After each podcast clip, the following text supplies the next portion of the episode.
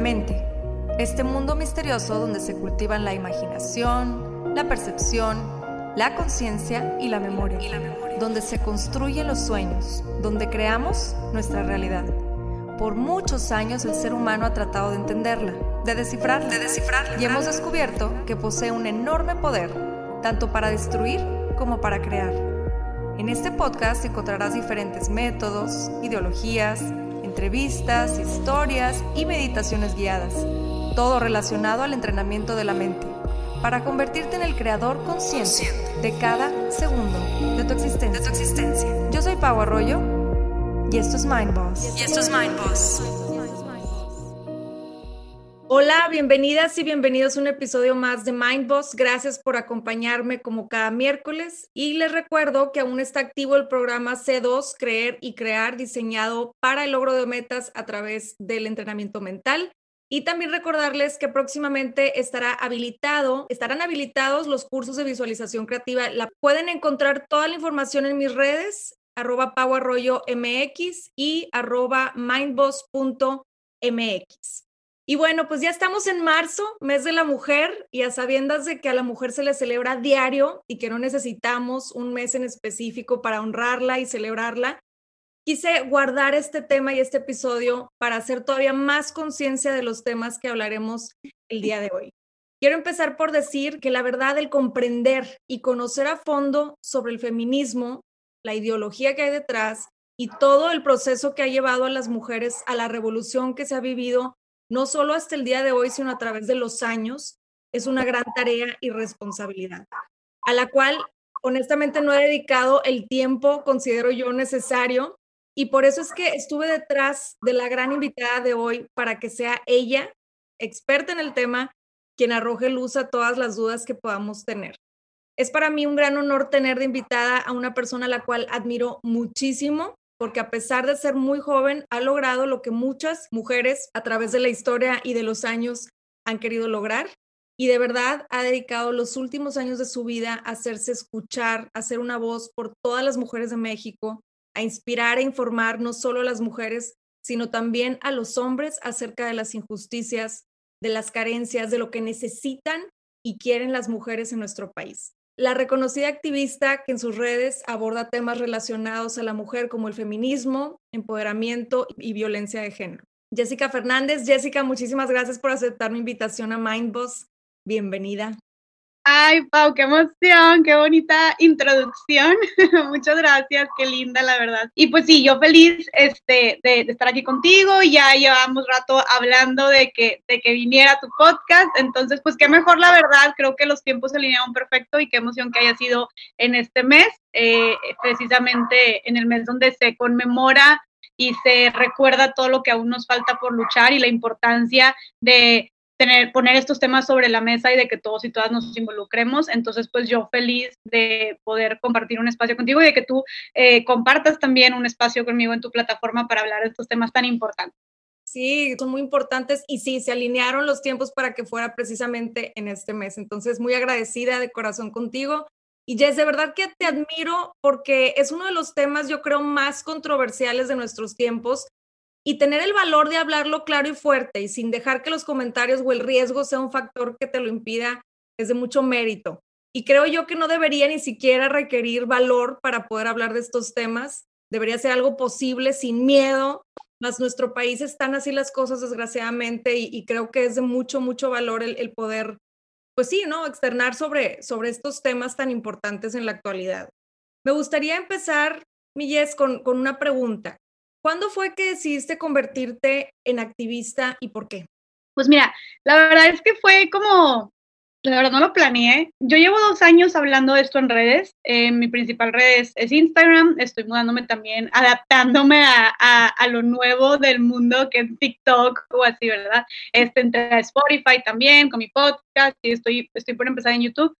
Pero siempre lo principal ha sido Instagram. Llevo dos años este, haciendo contenido sobre los temas que tú mencionaste, feminismo, este, amor propio, derechos humanos, empoderamiento de la mujer.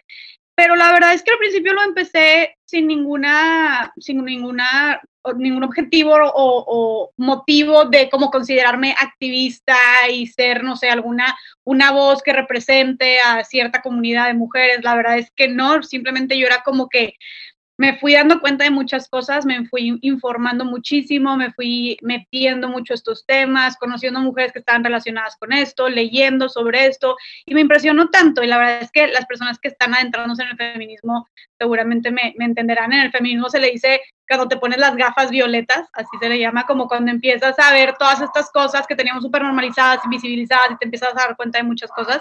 Entonces, como que para mí fue una, un shock como muy grande yo quería como compartirlo, ¿no? O sea, quería simplemente compartir lo que estaba viviendo, compartir lo que estaba aprendiendo, cómo me estaba cuestionando y empecé a hacer esto por medio de redes sociales.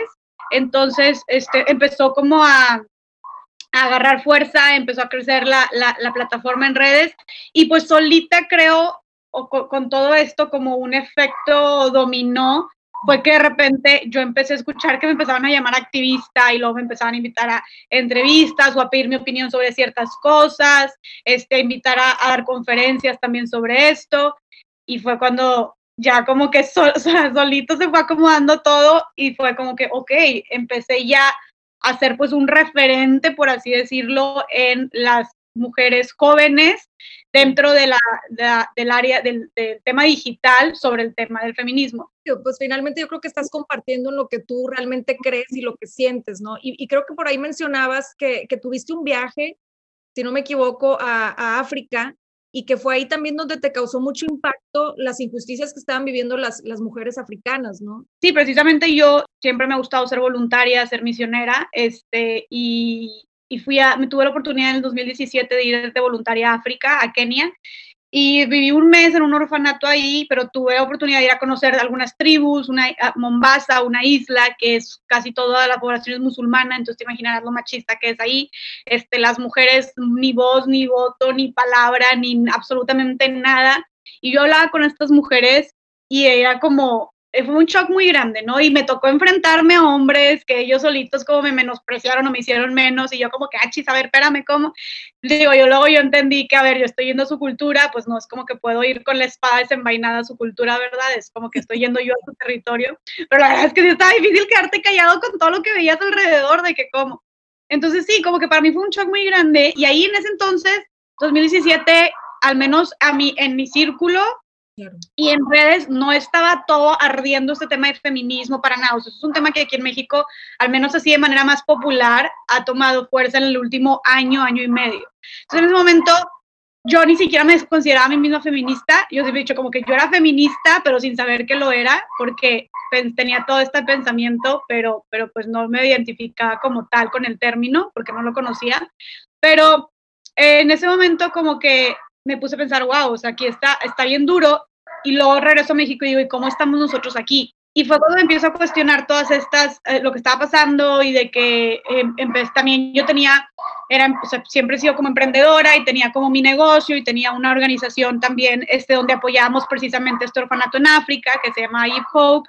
Entonces como me invitaban a mí constantemente a eventos de emprendimiento, este, de liderazgo de mujeres, pero como a ser, para ser participante, a formar parte de así. Y yo al mismo tiempo de que me estaba teniendo estos cuestionamientos, estaba yendo estos eventos, entonces empiezo a escuchar este término más de feminismo y mujeres trabajando juntas y equipo y el machismo y los, la desigualdad de género y las barreras, obstáculos que tenemos que vencer. Entonces fue como me fui metiendo todavía más en el tema y ya decido empezar a hablar de esto por medio de mis redes y ahí fue como ya empezó todo más oficialmente. Y creo que, digo, no me dejarás mentir, siento que cuando vas a otra cultura y te das cuenta de las, de las injusticias y te das cuenta de que es en general, ahí es cuando te, te, cae el shock, ¿no? Porque, por ejemplo, a lo mejor fue, fue un shock muy grande porque acá en México tú, tú, Jessica, o yo, Pau, no lo vivimos, ¿no? Más aquí sí lo podemos notar más digo, realmente está por todos lados sin darnos cuenta porque tenemos ya como una programación, hablando de, de, la cuestión mental, ¿no?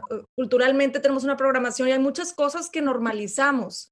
Más si te adentras en el tema y dices, ¿cómo lo estamos viviendo? Esa desigualdad, ¿cómo se está viviendo en México? Te podrías dar cuenta que hay muchas similitudes, ¿no? Creo que sí está muy marcado también en, en los niveles socioeconómicos, como que lo notamos a lo mejor eh, un poquito más este, cuando, cuando las mujeres no tienen ciertos recursos, etcétera. Y sin embargo, también cuando le rascamos más al asunto, podemos ver que este tipo de situaciones se presentan en todos los niveles socioeconómicos, ¿no? Sí, eso es algo muy cañón y qué bueno que lo mencionas. O sea, muchas veces la verdad es que sí podría decir que se puede intensificar un poquito más estas creencias, porque al final de cuentas mucho también es ignorancia este, y falta de educación. Y la verdad es que también algo que, que, y por lo que las feministas lucharon desde la primera ola, es el tema de la educación, ¿no? Formal, académica de la mujer. Entonces, al no tener, o sea, vaya, el tema de la educación, del conocimiento, de la cultura, es un arma súper poderosa para las mujeres. Digo, por algo fue de los principales temas en la agenda feminista hace muchos años.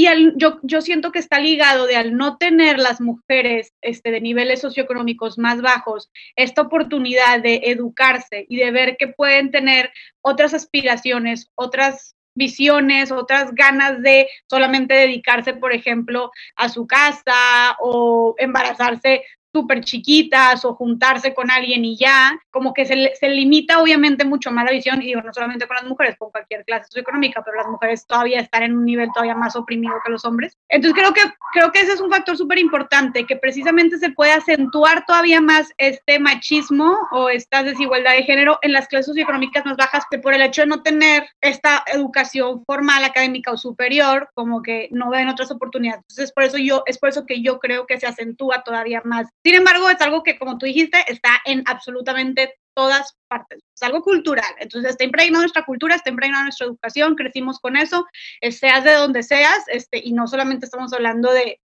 de aquí en México, sino a nivel, a nivel mundial. Y eso sí, súper importante recalcar que el tema, en el tema de violencia de género, de violencia contra la mujer, también se encuentra presente en absolutamente todos los niveles socioeconómicos. De hecho, yo trabajé, colaborado con Alternativas Pacíficas, que es una asociación que, le da apoyo psicológico y jurídico este, y acompañamiento a las familias de mujeres, eh, para mujeres que han sufrido violencia. Y bueno, sabemos que en México, desgraciadamente, los principales agresores de las mujeres son su pareja o personas conocidas de ellas, este, ya sea esposo, novio, ex esposo, exnovio, etcétera. Y, y bueno, yo precisamente preguntaba, ¿tienen un refugio también aquí donde le dan pues refugio, valga la redundancia, mujeres que, que, están en una situación ya de peligro de plano y, y, están huyendo, ¿no? Por temas de violencia. Y les preguntaba precisamente, oye, y en este refugio van, supongo que van puras mujeres de clases socioeconómicas más bajas. Y me dicen, te sorprenderías. O sea, y me dijeron, te sorprenderías. O sea, te sorprenderías de verdad de, de la cantidad de mujeres que también llegan este, y que son de, clases socioeconómicas altas, pero que si la esposa del director de no sé qué, del político de no sé qué, pero precisamente ese tipo de casos por temas de sociedad, del que dirán, de, guardar apariencias, pues no se conocen mucho, tampoco saben. Pero el, el punto aquí es que la violencia contra la mujer no discrimina edades, no discrimina clases socioeconómicas, no discrimina discapacidades, raza, etcétera, ¿no? Sí, sí, sí, está impresionante. Entonces yo creo que eso hay que dejar de normalizarlo, ¿no? Y empezar a hablar un poco más de, estos temas, ¿no? Hace poquito mencionabas, Jess, que, que este tema del feminismo se ha venido como más fuerte en, los, en el último año, año y medio, ¿no? ¿A qué crees que se deba esto? Bueno, yo creo que, número uno, o sea, creo que han sido varios factores, creo que los más fuertes son las redes sociales, definitivamente, o sea, de hecho, la, cuarta ola del feminismo se identifica mucho como son las herramientas este, que caracteriza, caracteriza esta cuarta ola, que es la ola de la actualidad, es precisamente la digitalización, las redes sociales. O sea, creo que, y, digo, yo lo he vivido, al momento de, que tú puedes conectar y hacer redes de apoyo y equipo y comunidad con mujeres que están en todas partes, que están al otro lado del mundo, pero que comparten tus mismos ideales y tu misma tu mismo pensamiento este, y tus mismas inquietudes y cuestionamientos, como que te sientes acompañada. La verdad, como tú dijiste, son, son temas muy difíciles, son temas muy polémicos. Yo he tenido amigas que literalmente me han dicho, o sea, que tienen su, su, comunidad muy grande de seguidores y que también son figuras de opinión y me han dicho, yo dejé de hablar de feminismo por salud mental. O sea, es un tema pesado, es un tema muy fuerte. Aquí en México, te digo, estamos en, pañal, en pañales en temas de que apenas la gente lo conoce, hay mucha desinformación, etcétera. Este, está muy estigmatizado. Entonces el hecho de hablar de esto, pues es difícil, o sea, es difícil y yo lo digo todos los días y te, te juro, es impresionante los mensajes que ves y, y los comentarios de la gente que tú dices, wow, o sea, cuánta educación falta, cuánta información, cuánta empatía, cuánta sensibilización falta, ¿no? Entonces, a lo que voy es que siendo esto un tema tan difícil, el hecho de encontrarte y de sentirte acompañada, y, está muy curioso, por medio de una pantalla, por otras mujeres que probablemente nunca las vas a conocer en tu vida o las conociste gracias al Internet, creo que es algo que nos ha empoderado mucho y creo pues, a nivel colectivo Creo que es algo que nos hace, ha hecho sentir apoyadas, escuchadas y que nos respalda, que hay algo ahí más grande que nos respalda. La verdad, yo me siento muy respaldada. Me preguntaban hace poquito, tú eres, pues, este, soy de Monterrey, Nuevo León, y me identifico siendo de Nuevo León, no he estado tan conservador y de los estados más machistas que hay en México, este, ¿cómo, ¿cómo, le has hecho, no? Para hacer, y yo dije, ha sido fuerte, o sea, ha sido difícil, ha sido pesado, ha sido este, agotador, ha sido frustrante. Sin embargo, creo que una de las principales, no, no creo, estoy segura, que el sentirme respaldada por esta cantidad de mujeres y de colectivos en redes sociales es algo que me ha dado a mí como, pues, este, esta gasolina para seguir. Eso y también el hecho de que la violencia contra la mujer ha ido escalando de manera abrumadora. Entonces, es verdad cuando decimos que las mujeres ya estamos hartas, es verdad cuando decimos que, que pues la, cantidad de feminicidios, de violaciones, de abusos, o sea, literalmente ya los números, estamos en números rojos. Entonces creo que combinar esto con el hecho, o sea, el hartazgo de las mujeres, el hartazgo de tener miedo, de cuidarnos siempre, de no saber si vas a, si sales y no sabes si vas a volver a tu casa, combinado con la, las redes sociales, la comunidad que se está haciendo, y también la, y así como mucha desinformación, la información. O sea, también hay muchas mujeres que por medio de redes, además de ser equipos, se están informando. Y, las mujeres nos estamos, nos estamos dando cuenta que tenemos otras alternativas, que no todo tiene que ser así, que puede ser diferente, que no necesariamente tenemos que hacer esto, o responder de esta manera, o quedarnos calladas por el hecho de ser mujeres. Es como que estamos viendo que tenemos otras opciones y hay muchas mujeres que están decidiendo, estamos decidiendo tomar esas opciones y ver más allá de lo que siempre se nos dijo que tenía que ser, ¿no? Es como que esto combinado lo que yo siento que está haciendo que, que México, las mujeres en México estemos despertando. Sí, esa es la palabra, yo creo, despertando. Y te iba a preguntar, ¿tú crees que sí sea que están eh, incrementando los casos o más bien están bien, o a lo mejor una combinación de las dos, de que como ya hay más información y ya se conoce más de estos temas y hay más herramientas que nos permitan conocer más de estos temas, sea eso lo que, lo que vaya, empuje a, a que, híjole, se están viendo más casos o de verdad sí hay un incremento de los casos? Pues mira, en temas de feminicidios sí se han incrementado, o sea, los feminicidios se han triplicado en los últimos siete años. Este, sin embargo, creo que también es una combinación de lo que tú dices, o sea, creo que sí se ha incrementado, pero realmente no se ha incrementado tanto como parece, porque yo creo que siempre, siempre han estado, siempre han habido, pero no se identificaban como tal. No estaban muchos términos también este, ya reconocidos o establecidos que identificar, le dieran nombre a ciertas violencias o, discriminaciones que sufren las mujeres por cuestiones de género. Entonces, como que es una combinación de ambas, también las mujeres, hay muchas mujeres que ya están hablando, que ya están levantando la voz, que ya están denunciando, que ya lo están identificando y desnormalizando, porque eso era, eso era lo que pasaba. pero sí, este, sí es, es verdad también que, que ha ido una, una, un aumento en la violencia. Digo, también ha, ha habido un aumento en muchas cosas. En la violencia en general del país ha habido un aumento, en la inseguridad del país en general ha habido un aumento.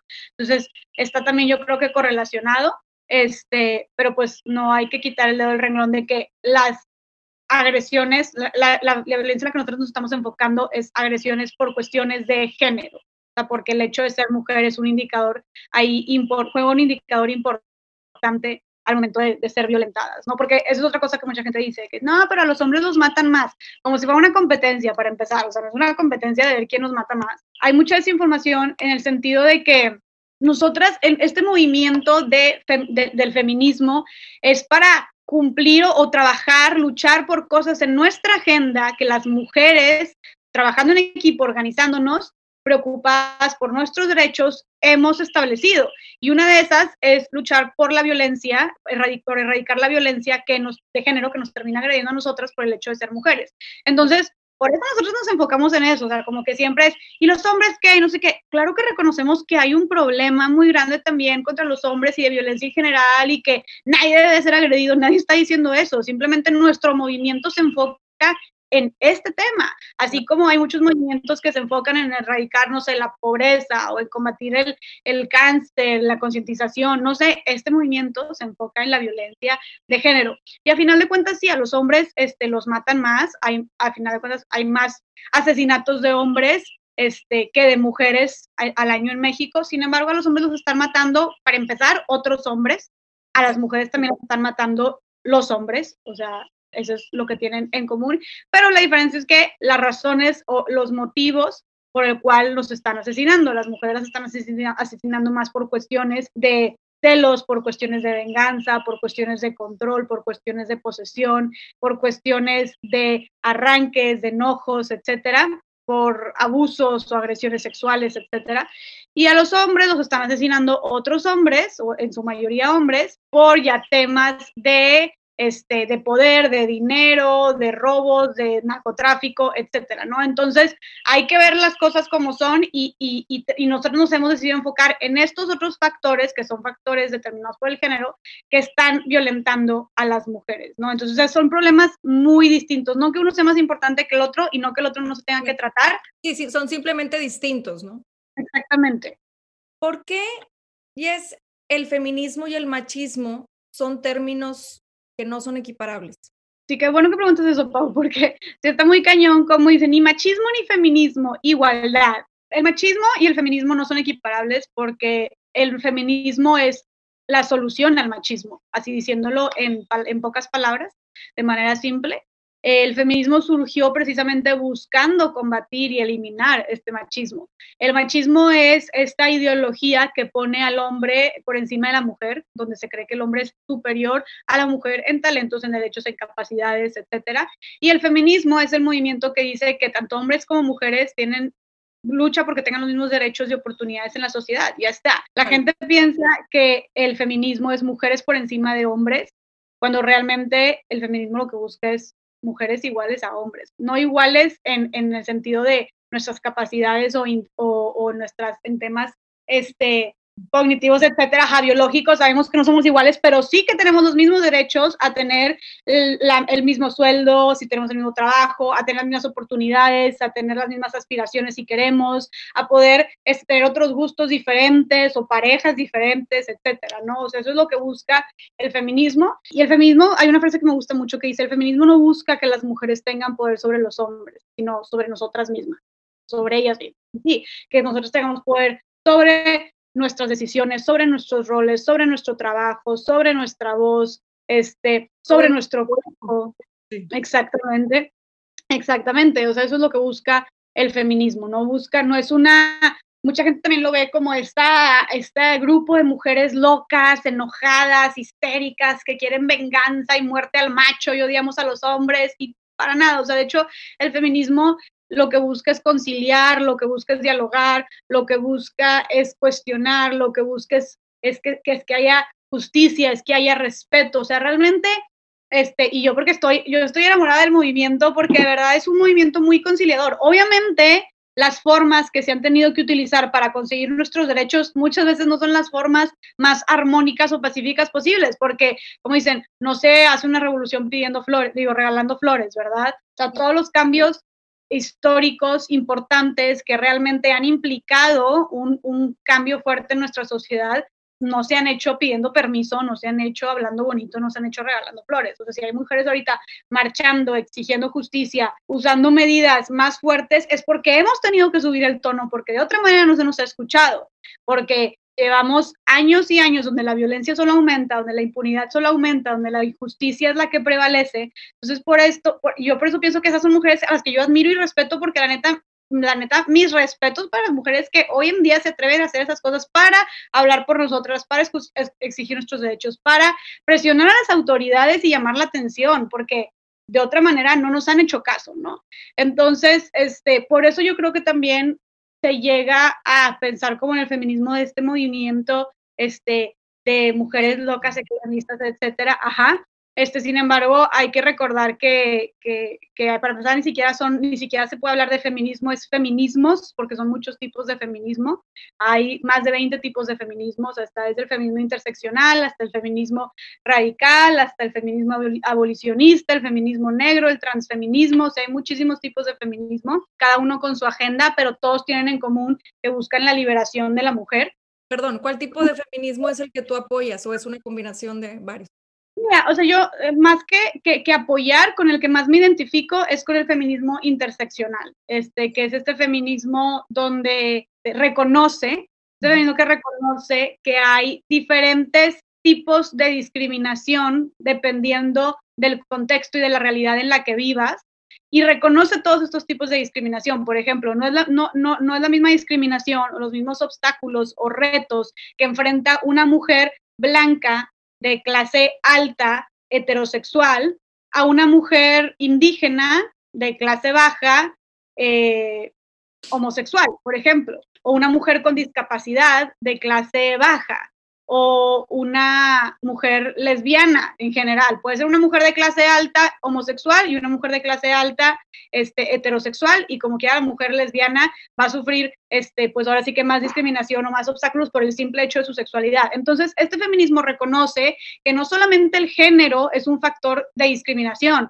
sino que también es la clase social, la raza, la educación, este, la discapacidad, etcétera, ¿no? Reconoce que hay diferentes categorías que si se juntan pueden generar una doble o triple discriminación sobre un individuo, ¿no? Entonces, es como reconocer esto y reconocer que tu realidad no es la única y no solamente, porque es importante reconocer esto para no solamente luchar por tus obstáculos desde tu realidad, no, es tomar en cuenta los obstáculos y los retos de todas las mujeres en general. Ahorita las mujeres estamos luchando, bueno, por ejemplo, mujeres de clase alta, este, los principales retos en Estados Unidos es el techo de cristal, ¿no? Es que las mujeres puedan ganar lo mismo que los hombres y puedan acceder a cargos directivos. Y no solamente en Estados Unidos, en México también.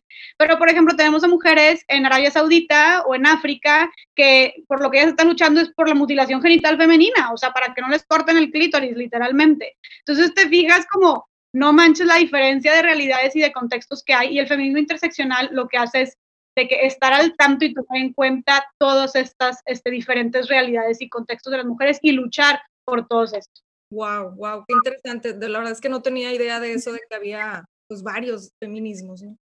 Ahorita platicabas que ahorita estamos en la cuarta ola del feminismo, ¿no? ¿Nos podrías platicar un poco sobre las tres olas eh, del feminismo y cómo se, se comparan eh, a la ola actual? Sí, claro, mira, pues la verdad es que todas son, son largas, con mucha historia, con muchos personajes emblemáticos, pero así eh, resumidamente se puede decir que la primera ola empezó este, a mediados del siglo XVIII y esta tuvo personajes que, mujeres que terminaron, que eh, Mary Wollstonecraft o esta Olympe de Gouges, por ejemplo, Olympe de Gouges de, Francia, que terminaron, que terminó en la guillotina literalmente por exigir los derechos de las mujeres o que terminaron colgándolas, o sea, son mujeres que, por eso digo, es un movimiento tan, wow, con tanta historia y tan bonito porque porque son mujeres que se jugaron la vida literalmente. Y bueno, ellas, ellas los, que, los que buscaban meramente era ellas empezaron a exigir que se reconocieran nuestros derechos. O sea, porque ahorita legalmente, formalmente, al menos en el occidente, las mujeres sí tenemos los mismos derechos que los hombres, sí tenemos los mismos derechos, pero la realidad es otra, ¿no? Porque sigue esta discriminación, prejuicios, estereotipos, etcétera, que nos siguen oprimiendo a las mujeres. Pero bueno, eso es en la actualidad. Pero a lo que voy es que antes, ahí sí estaba bien marcado, empezaron, o sea, lo que empezaron a hacer fue cuestionarse de por qué ustedes sí tienen estos derechos y nosotras no de que, tenemos de diferente. Y ellas este, decían que todos estos derechos o todos estos privilegios masculinos em, no eran por cuestiones biológicas o no eran ninguna cuestión natural, o sea, era meramente algo que se estaba imponiendo y que era, era meramente algo social y construido por el hombre. Y empezaron a exigir, aparte de, de, preocuparse por sus derechos y decir, nosotros merecemos tener los mismos derechos que ustedes, también empezaron a, empezaron a exigir principalmente el tema de la educación. Okay. O sea, ya empezaron a exigir el tema de la educación. O sea, eso, eso fue como la primera ola. Luego, la segunda ola, esta ya fue a mediados del siglo XIX hasta los años 50, de 1950. Y esta segunda ola exigía educación también formal o educación académica superior, o sea, que las mujeres podían tener un título universitario. exigía también, este, se empezaban a cuestionar también los estereotipos este, de belleza, o sea, la, parte física que se, le exigía, que se le exigía mucho a las mujeres y también empezaron a cuestionar mucho la parte obligatoria obligatoria del, del, matrimonio. O sea, como que decían de que realmente el deber de la mujer siempre va a ser casarse, o sea, y si, y realmente no me voy a realizar si, si no me caso, empezaron como a cuestionarse la obligatoriedad del matrimonio.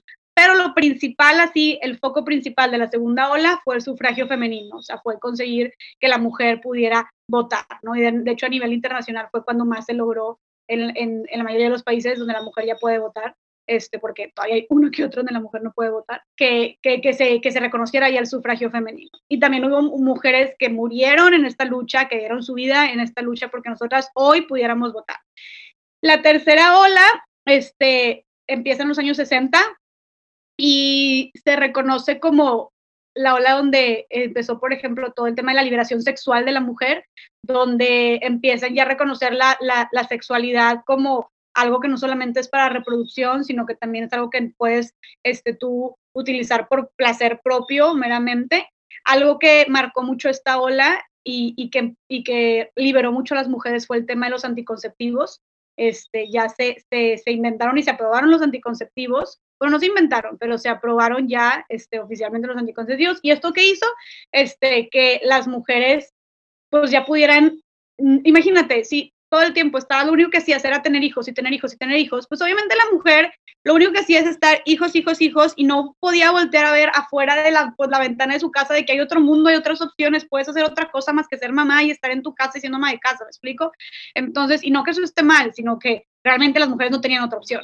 En el momento, poder ellas controlar la natalidad y poder decidir no tener 18 hijos, empezaron a ver que hay otras opciones, ¿no? Entonces empezaron este, a ver más allá de las paredes de su casa. Entonces eso fue principalmente lo que marcó este, la, la tercera ola como los, la liberación sexual de la mujer y los anticonceptivos y también este, el divorcio. También las mujeres lucharon mucho por el tema del divorcio. También empezó a, a, haber mucha participación, no, no, mucha, pero empezó a haber participación política de las mujeres, ahora sí a nivel internacional. las mujeres empezaron a involucrarse en los cargos políticos y los lleva ya a la cuarta ola, que es la ola de la actualidad, la de, la de hoy en día, donde principalmente se busca dentro de la, de la agenda feminista, pues está el tema del derecho a la interrupción del embarazo, o sea, al aborto, eh, que hay muchas, que esto es un tema muy polémico, que, porque hay muchas feministas que, que no se identifican con esto, muchas mujeres que se preguntan de, oye, y si no estoy a favor del aborto, de que puedo ser feminista, etcétera.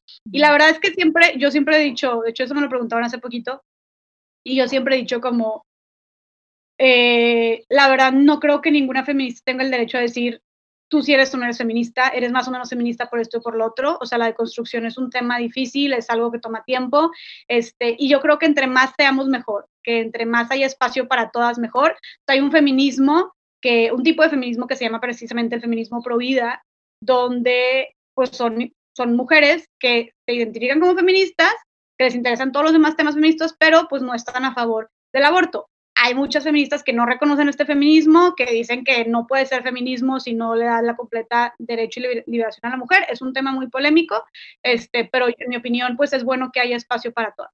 Pero bueno, quería hacer como este mini paréntesis en, ese, en el tema de, de que es uno de los, de, los, de los temas en la agenda feminista, el tema del aborto, y el tema de la violencia contra la mujer, 100%, el tema de la violencia de género también, o sea, de los principales temas por atender. Y también este ya, eh, también se caracteriza mucho por el tema de las redes sociales, de la digitalización, de que ahora todos, está viendo todos estos colectivos y eh, protestas virtuales que le dieron un super boom a la cuarta ola y que es un feminismo también ya más incluyente justo lo que te decía, o sea, que ya son varios tipos de feminismos los que salen, que ya son diferentes agendas que se ve ya por las mujeres este, LGBTs, por las mujeres indígenas, por las mujeres con discapacidad, etcétera, ¿no? O sea, entonces, como que es un feminismo más incluyente, ajá, más, más, más global, podría decir. Qué padre, qué padre. ¿Cuáles crees tú, Jess, que sean los, los mitos con los que más nos topamos en la actualidad en cuanto al tema del feminismo? Pues mira, yo creo que precisamente el, lo de que el feminismo busca oprimir al hombre y el feminismo no busca oprimir al hombre, lo que busca es empoderar a la mujer, es darle voz, darle derechos, darle espacio, darle libertad, darle oportunidades. Eso es lo que busca. Al igual que las tiene el hombre. Que el tema de que las feministas son mujeres este, que buscan venganza, que buscan vengarse del hombre, que odian al hombre. Para nada, las feministas lo que buscan es reconocer al hombre y a la mujer como sujetos iguales en derechos y en oportunidades. Y creo que también en lo que habíamos dicho de, de, que el feminismo es lo opuesto al machismo, cuando sabemos que no, como dijimos, el feminismo no es lo opuesto al machismo, es la solución o lo que busca erradicar al machismo. Yo creo que esos serían como los principales, este, los principales mitos. También hay muchos mitos de que el movimiento, este, el movimiento feminista está financiado y está politizado y que se está, o sea, que se está utilizando para fines políticos y no sé cuánta cosa. Y la verdad es que si, si el movimiento feminista está financiado, que me digan dónde, porque yo no he recibido nada. Pero, pero sí, o sea, como que también eso. Y la verdad es que especulaciones siempre va a haber, pero, y digo porque también yo creo que porque es un, es un movimiento que nos estamos dando cuenta que tiene mucha fuerza, que está haciendo cambios, que viene con todo, o sea, realmente viene a revolucionar el país, viene a revolucionar la cultura y la manera en la que nos relacionamos. Entonces, también el hecho de que haya tantas especulaciones y tantas cosas en su contra y tanta gente echándole, pues te habla también de lo poderoso y del potencial que tiene este movimiento, ¿no? Y digo, no tenemos, o sea, la historia nos demuestra lo poderoso que ha sido este movimiento. O sea, las mujeres, el hecho, siempre cuando alguien me dice, yo no me identifico como feminista, es como, a ver, el hecho de que tú puedas ahorita estar estudiando, que tú y yo podemos estar teniendo esta conversación aquí, o sea, libremente y luego poder subirla y compartirla de manera pública y dar nuestra opinión como si nada, el hecho de que una mujer ahorita pueda ser dueña de una cuenta de banco, pueda ser dueña de un terreno, pueda, podamos divorciarnos si queremos porque nosotras queremos y ya, podamos viajar sin la compañía de un hombre. Ha sido todo un proceso, todo eso, o sea, cosas que ahorita vemos como muy normales o, o, como, ay, pues el deber ser, sino más que no comprendemos la magnitud del trabajo que se ha hecho en años anteriores y como dices, o sea, hubo, hubo mujeres que dieron la vida porque hoy pudiéramos vivir estas, estas este, pues, normalidades, por así llamarlo. Exactamente, como dijiste tú, es algo que lo tenemos ya como tan dado por sentado, este, que realmente no nos damos cuenta que para, para nosotras sigue siendo un privilegio. Y te digo, yo creo que también me di cuenta de esto, de que, wow, todo lo que ya tenemos las mujeres ahorita, al menos en Occidente, al irme también a África y, y ver cómo esas otras mujeres, o sea, realmente wow, o sea, estaban viviendo de que sin, digo, sin voz ni voto ni derechos. Exacto, y, simplemente si, si ahorita estamos sentadas y si nos, están escuchando y traes puesto un pantalón, eres mujer y traes puesto un pantalón, agradeces también a una feminista. O sea, todo lo que dijimos anteriormente fue gracias a la lucha feminista, entonces se me hace hasta y digo, no, no, quiero imponer el feminismo, la verdad es que cada quien, eh, yo les lo que recomiendo es que se informen, que, que, que, lean más del tema, la verdad ahorita ya está en todas partes y van a darse cuenta de lo necesario, de lo bueno que es este movimiento, de lo valioso que es y de tanto que ha hecho por nosotras, pero lo que sí yo pienso es que ya que te das cuenta de todo lo que es el feminismo, de todo lo que implica, de lo necesario que es y de lo que realmente busca, ya que lo haces de manera informada, creo que no identificarte como feminista, si eres mujer, sería hasta ir en contra de tu naturaleza explico? También un tema que creo que ahorita que dijiste de, los mitos, creo que también un mito es que, o sea, lo que muchos piensan es como una creencia errónea es que cuando dices feminista necesariamente es porque vas a marchar y salir y, y, discutir y debatir y con el ahí con el pañuelo y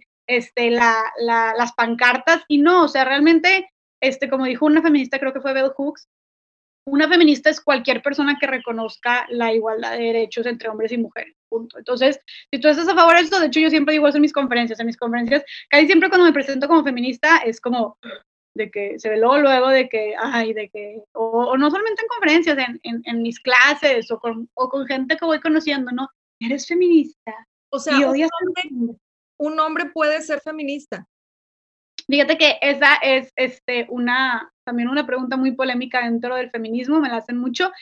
Y en mi opinión, como dije, yo no tengo, yo no tampoco tengo la verdad, ni, la verdad absoluta, ni sé, la verdad es que ni una, ni una feminista tiene la verdad absoluta. En mi opinión, yo creo que sí, un hombre, o sea, yo creo que es importante que los hombres se identifiquen con el feminismo. Le puedes llamar que se, que, se, que se llame a sí mismo feminista o que también hay, hay, se le puede llamar aliado, o sea, hay unos que le llaman hombres que son feministas, otros les llaman aliados, de hecho muchos feministas reconocen más este término preferible como aliado del feminismo. La verdad es que en mi opinión, sea aliado, sea feminista, es su participación es valiosísima y, y, y, y muy importante dentro del movimiento. O sea, yo creo que es muy bueno que los hombres se involucren porque desde su posición como hombres, ellos pueden jugar un papel súper importante dentro del movimiento. O sea, no es lo mismo que una mujer le hable a un hombre a que un hombre le hable a otro hombre, la verdad. O sea, los hombres se van a abrir más y van a escuchar más cuando, es un hombre el que les está hablando, el que los está cuestionando.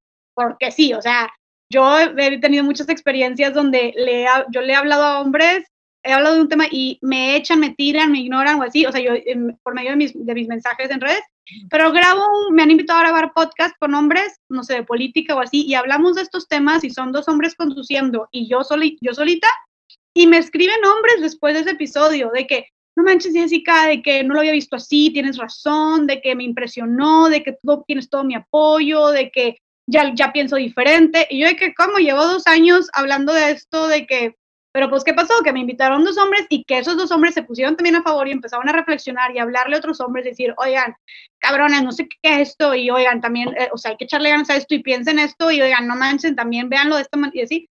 Y pues ya, cambia completamente el chip. Entonces yo digo, qué importante y hay hombres haciendo labores maravillosísimas a favor de la equidad de género, la verdad. O sea, está el Instituto de Machos a Hombres, que también los invito a conocerlo, donde precisamente fomentan en hombres nuevas masculinidades más positivas, masculinidades sanas, este, masculinidades sin machismo, y hacen talleres de concientización a hombres, conferencias. La verdad es que hay hombres haciendo cosas muy buenas eh, a favor de la equidad de género, y yo creo que su posición como hombres les da, aparte de ventaja sobre los hombres, eh, pues también les da, ¿mande?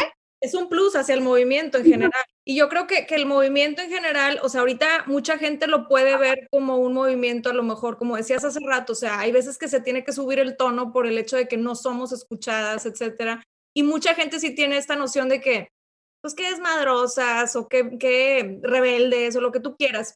Más siento yo que es un movimiento que trae beneficios no solamente a las mujeres, sino a los hombres también. No sé qué opinas tú. Me gustaría ah, que me algunos, algunos beneficios. Ahorita platicábamos de todo lo bueno que hace por las mujeres y todo lo que ha hecho a través de la historia. Más cuáles son los beneficios del movimiento feminista hacia los hombres. Pues mira, precisamente lo que, lo que busca mucho el movimiento feminista es como cuestionar estos roles de género este, que nos han impuesto a hombres y a mujeres desde chiquitos, desde chiquitos y desde chiquitas, que te dicen, tú por ser hombre tienes que ser así, tienes que verte así, tienes que actuar así, tienes que reaccionar así. Y, y tú como mujer, tú por ser mujer tienes que hacer lo mismo, pero de que de forma de, bueno, la, la famosa masculinidad y feminidad. Y eso lo ves desde que nace un niño que le ponen a él azul y a la niña rosa y van a decir, ay, mure extremista y de que payasa, pero la verdad, o sea, ponte a pensar en todo lo que hay detrás y la verdad es que en, el, en el color, por ejemplo, azul, pues ¿qué es lo que te dice el color azul? El color azul es más de, de como fuerza, fuerza varonil, este, como más valiente, como todos las, las, los aspectos de fuerza este, en, el, en, el color, en el color azul. Luego el rosa que te dice, el rosa es más como tierna, este, como amable, como sweet, como linda, como delicadeza, todo eso, ¿no? Entonces, y eso es justo los roles de género que nos imponen a las niñas. A las niñas se les dan juguetitos de bebés, de cocinitas, de escobitas, etcétera, y a los niños se les dan carritos, se les dan legos, se les da una pelota para que vaya este, a jugar, etcétera. Entonces, desde ahí ya estás tú hasta limitando y condicionando hasta las, este, el, el tema cognitivo a los niños de que pueden hacer cosas más de destreza, más de pensar, más de también de de, movilidad, de, usar su cuerpo, desarrollarse, y las niñas es más de como temas de cuidados, ¿no? Como, y pues ya sabemos que a las mujeres se nos adjudica siempre las tareas del trabajo doméstico, las tareas, las tareas de servicios y cuidados en la familia. Entonces, lo que voy es que esto es desde que nacemos, está muy cañón. Y lo que busca el feminismo es cuestionar estos roles de género que terminan oprimiendo tanto mujeres como hombres, más a mujeres, pero también este, a hombres. Por ejemplo, cuando hablamos de la masculinidad, se llama también, este, hay un término muy conocido en el feminismo que se llama la masculinidad tóxica, que es estos roles, que precisamente te decía, estos roles, estas ideas, estas actitudes, conductas de hombres que tienen que cumplir por el hecho de ser hombres, pero que son actitudes que les dañan, que les perjudican, como por ejemplo el hecho de tener que ser siempre competente, que tener que ser siempre el líder, tener que ser siempre el proveedor, el cabeza de familia, de no poderte ver débil, de no poder mostrar tus emociones, de no poder llorar, este, de ser invulnerable, de siempre ser el mejor. Em, de siempre tener que llevar la carga este, económica, de siempre tener que dar la iniciativa, tener el primer paso, responder ante todo. O sea, esto también es una presión muy grande y muy agotadora para los hombres. Y digo, no por nada, este, en, en, las tasas de, en las tasas de suicidio en hombres son tres veces más grandes que las mujeres, porque los hombres no se les permite identificar sus, para empezar no se les permite como sentirse, eh, identificar sus emociones, porque es como que no, tú eres hombre y tú eres macho y tú eres, no puedes verte débil. O sea, desde chiquitos, te digo, desde chiquitos es, las niñas, los hombres no lloran, no, no, no, no llores como niña o, o, corres como niña, o sea, nada que te pueda hacer ver débil. Y está asociada a la feminidad como debilidad. Entonces, este, los hombres no pueden expresar sus emociones, no pueden reconocer sus emociones y tampoco pueden reconocer que necesitan ayuda. Es como un hombre con depresión o con cualquier trastorno pueda ir a cómo va a ir a buscar ayuda profesional que pueda salvarle la vida cuando ni siquiera se atreve a reconocer que necesita ayuda, que tiene estas emociones que le están afectando porque su rol de masculinidad no se lo permite. Eso pasa muchísimo. Entonces, este, en, también en, digo, la tasa de suicidios en hombres es tres veces más grande y no se diga en hombres transexuales este, o en, en de la comunidad LGBTI en general. Porque son hombres que no cumplen con esta masculinidad tóxica tradicional del hombre machote y fuerte y no sé qué. Entonces, con más razón se sienten fracasados en la vida si no cumples tú con ese rol de masculinidad de la masculinidad tóxica, ¿no? En Canadá en el 2015 hubo una, una crisis económica muy fuerte, despidieron a muchísimos a muchísimos hombres, papás de familia, cabezas de familia y el suicidio de, el suicidio en hombres aumentó, no me acuerdo si era en un 50 o en un 60%. Entonces te está diciendo a ti aquí nos da un indicador de qué carga tan grande están teniendo los hombres también en el ámbito económico, de ser el proveedor, el cabeza de familia, este, que también claro que les afecta, ¿no? Entonces, eh, y precisamente a lo que voy es que el feminismo busca que no tengan que cargar con todo eso también, que puedan expresar sus emociones y que no por el hecho de verte este, emocional o que, o que quieras algo diferente a lo que la sociedad te está diciendo, vayas a ser menos hombre o vayas a ser un fracasado, al contrario, ¿no? Busca como que cada hombre viva su, su masculinidad y cada mujer su feminidad a su manera, busca romper con estos roles, con estos estereotipos y con estos prejuicios. Entonces, este tipo de cosas, claro que benefician también al hombre. Por eso digo, este movimiento nos beneficia a todos y a todas, y todos y todas deberíamos de participar precisamente por eso. Yo creo que el objetivo principal es, es esto que mencionabas, ¿no? El, el, no estamos buscando estar arriba del hombre. Entonces, eh, bueno, me gustaría también preguntarte, ¿para ti qué implica ser feminista en nuestro país y en estos tiempos?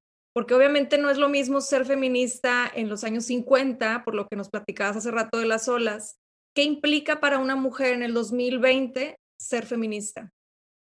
Pues mira, yo creo que implica, implica mucha deconstrucción, o sea, implica mucho cuestionamiento. O sea, yo todo el tiempo implica mucho cuestionamiento y mucho toparte contigo misma, ¿no? Implica mucho toparte con lo que te enseñaron, con lo que con el deber ser, con lo que te dijeron que tenías que ser o cómo tenías que actuar. Es algo que, bueno, al menos hablando desde, desde yo solo puedo hablar desde mi experiencia, ¿verdad? Pero creo que ahorita está tan y más, insisto, en un país tan conservador este, y, y y en un estado tan conservador como Nuevo León, a mí me ha tocado toparme mucho con de que es que no deberías decir esto, es que no deberías hacer esto, es que te debería gustar esto, es que deberías de, de buscar hacer esto, ¿no? Entonces como que el ser feminista implica cuestionarte mucho, mucho qué es lo que quieres tú, qué es el deber ser y qué es lo correcto también. Este, implica mucho también, creo que informarte, o sea, dentro, en, en, ahorita ya en el en el siglo XXI, en la actualidad, el feminismo es informarte porque ha habido muchísima historia, porque hay muchas cosas con las que se buscan, porque hay muchos tipos de feminismo, porque hay tanta desigualdad en el mundo que son diferentes, como dijimos, los obstáculos y los contextos que vive cada mujer y hay que estar al tanto de todo eso. Este, ver más allá de nuestra burbuja. Entonces implica cuestionarte, implica informarte muchísimo y creo que pues implica mucho valor, o sea, principalmente. Creo que implica mucho valor porque más en México, que te digo que apenas está empezando este tema, y es impresionante, te digo, cómo ves solo en las redes sociales, y las redes sociales pues es un efecto, es un reflejo de la, de la, de la sociedad, de, cómo piensa en colectivo la sociedad y dices, wow, de verdad hay tanta ignorancia y hay tanta apatía y tanto por hacer, tanto machismo, o sea, es, machismo puro, vil, así en su máximo esplendor, tú te metes a ver los comentarios y es, ala, o sea, neta, yo a veces siento que estoy luchando contra un monstruo o que estamos, yo le, a veces digo a mis papás de que es que siento que nunca vamos a acabar, o sea, nunca vamos a poder, de verdad es que cómo podemos estar luchando contra todo esto. Y no, y la verdad es que es poco a poco, o sea, el feminismo al ser un cambio radical tan grande, y radical me refiero porque mucha gente escucha radical y piensa, no, radical, extremista. Radical significa de raíz, porque el feminismo implica cambios de raíz, porque es cuestionar todo, o sea, todo lo que nos entendimos es un cambio cultural. Y yo creo que Entonces, es, cuestionar, perdóname que te interrumpa, yo creo que es cuestionar hasta, hasta la manera en cómo estás programada a creer, porque culturalmente, es más, hace rato lo decíamos, así como un hombre puede ser feminista o puede ser aliado, hay muchas mujeres que son machistas. Ah, claro, sí, sí. Y fíjate que está, está también, eso, em, me encanta que hay una terminología para todo, este, pero precisamente hay muchas mujeres también, se les reconoce como, son mujeres machistas, o también dentro del feminismo se les llama mujeres alienadas también, este, alienadas, ajá, que son como porque dentro del feminismo, este, yo ya dice que un hombre que las que reconocen, porque te digo, ahí siempre hay dos caras de la moneda. Las que dicen que los hombres no se pueden identificar como feministas, dicen que no se pueden identificar porque nunca van a estar en una posición de subordinación o una, una posición de opresión o discriminación por cuestiones de género, entonces que por lo tanto no pueden empatizar al 100% y que por eso se llaman aliados y no feministas. O sea, eso dice este, un, como una rama de... Y luego, y por, el, y por el otro lado, dice que las mujeres no pueden ser machistas, solo pueden ser alienadas por el hecho de que las mujeres nunca van a ejercer este, violencia o acosar este, o maltratar o discriminar. Este, bueno, discriminar sí pueden discriminar a otras mujeres, pero eh, como que no van a vivir el machismo, no van a ejercer el machismo en su máximo esplendor porque son mujeres. ¿Me explico? Entonces, eso es lo que dice la teoría, te digo. La verdad es que yo como le digo es hombres que apoyan el feminismo, este, o mujeres que también promueven el machismo, practican el machismo. Qué bueno que también mencionaste eso, porque claro que pasa, o sea, claro que, como dijimos, así como las soluciones hombres y mujeres, el problema también es hombres y mujeres, o sea, estamos, eso es, eso es algo como dijimos que es algo cultural, es algo este, de la educación. Claro que las mujeres también promueven actitudes y creencias machistas, o sea, las mujeres jugamos un rol muy importante en la educación de los hijos y de las hijas y somos a veces las primeras también en, en, en, en promoverlo. Entonces, este sí, es, como dijiste tú, es, este, precisamente se le llama en general de construcción cuando hablamos del feminismo, que es como cuestionarte, desaprender este, lo que cuesta, cuesta mucho desaprender, o sea, lo que ya te impusieron o el deber ser, y reaprender, o sea, reaprender en algo, en cosas más sanas, en lo que tú realmente creas, en lo que funcione para ahora, en lo que funcione para el futuro también.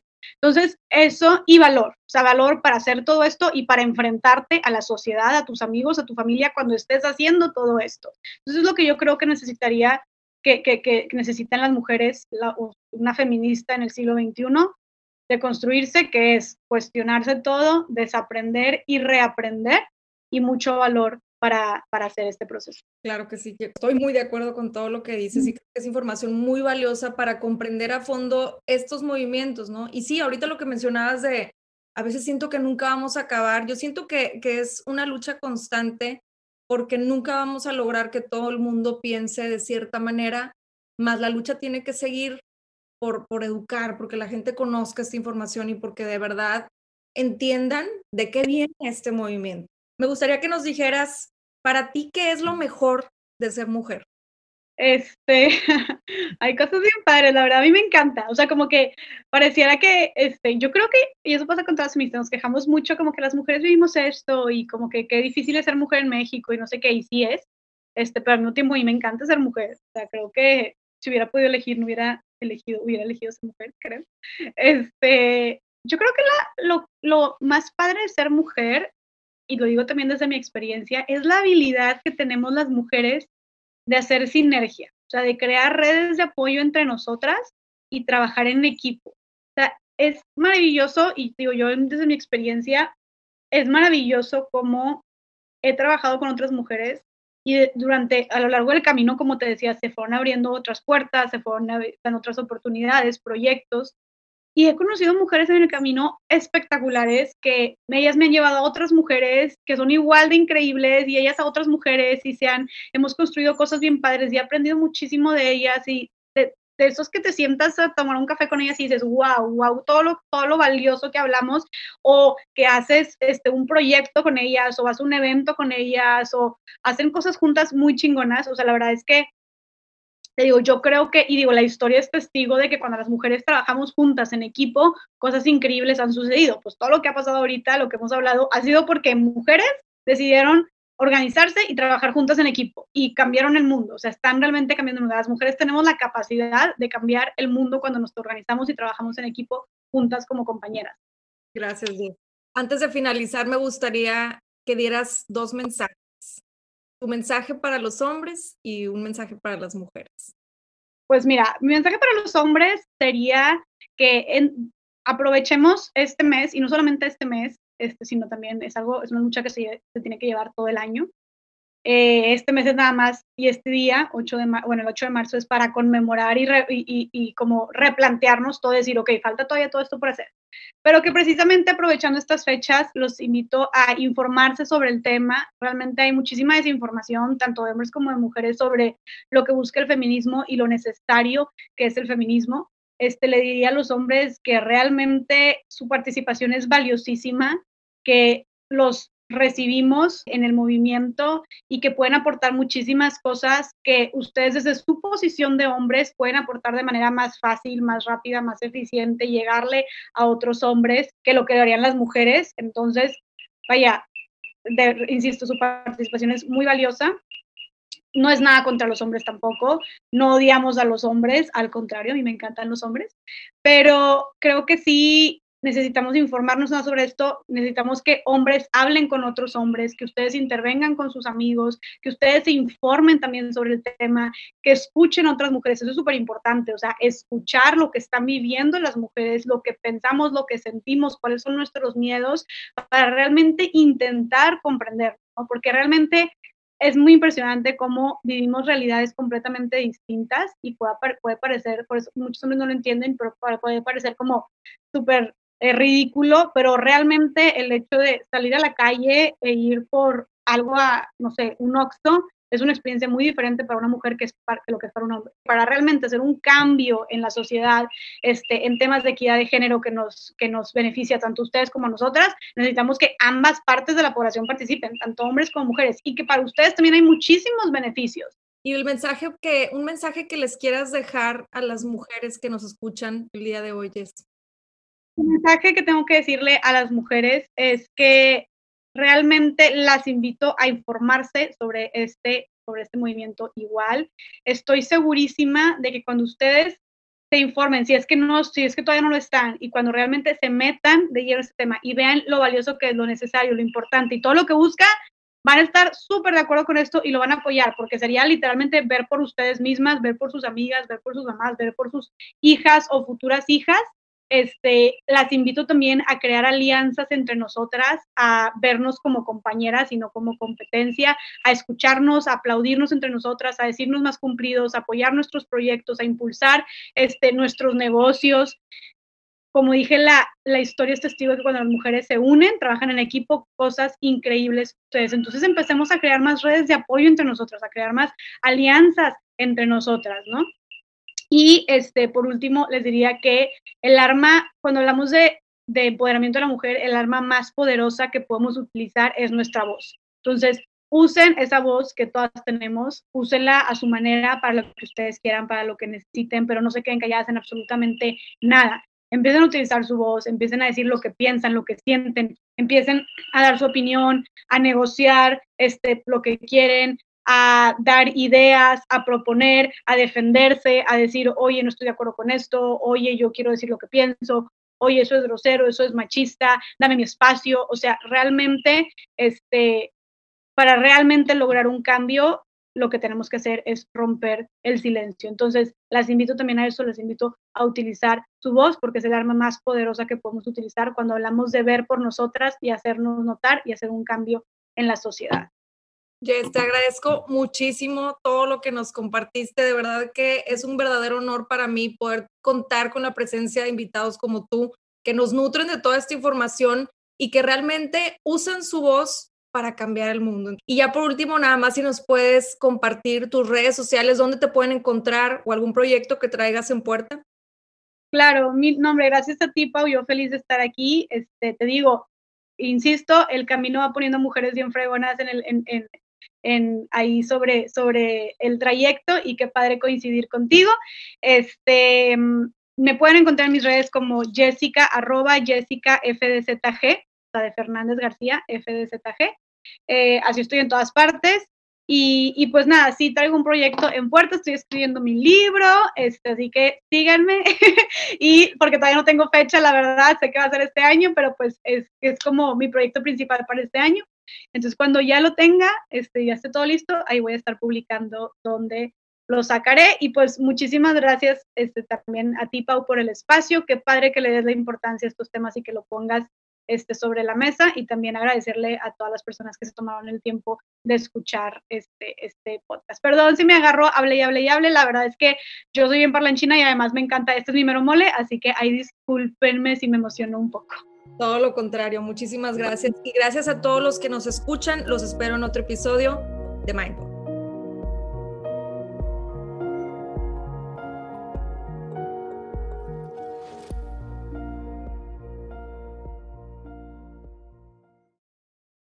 Hey, Drew Scott here, and I'm Jonathan Scott, reminding you that life's better with a home policy from American Family Insurance. They can help you get just the right protection at just the right price and help you save when you bundle home and auto. Kind of like Goldilocks and the Three Bears. It'll be just right for you. We love a custom build. American Family Insurance. Insure carefully, dream fearlessly. Get a quote and find an agent at amfam.com. Products not available in every state. Visit amfam.com to learn how discounts may apply to you. American Family Mutual Insurance Company SI and its operating company 6000 American Parkway, Madison, Wisconsin.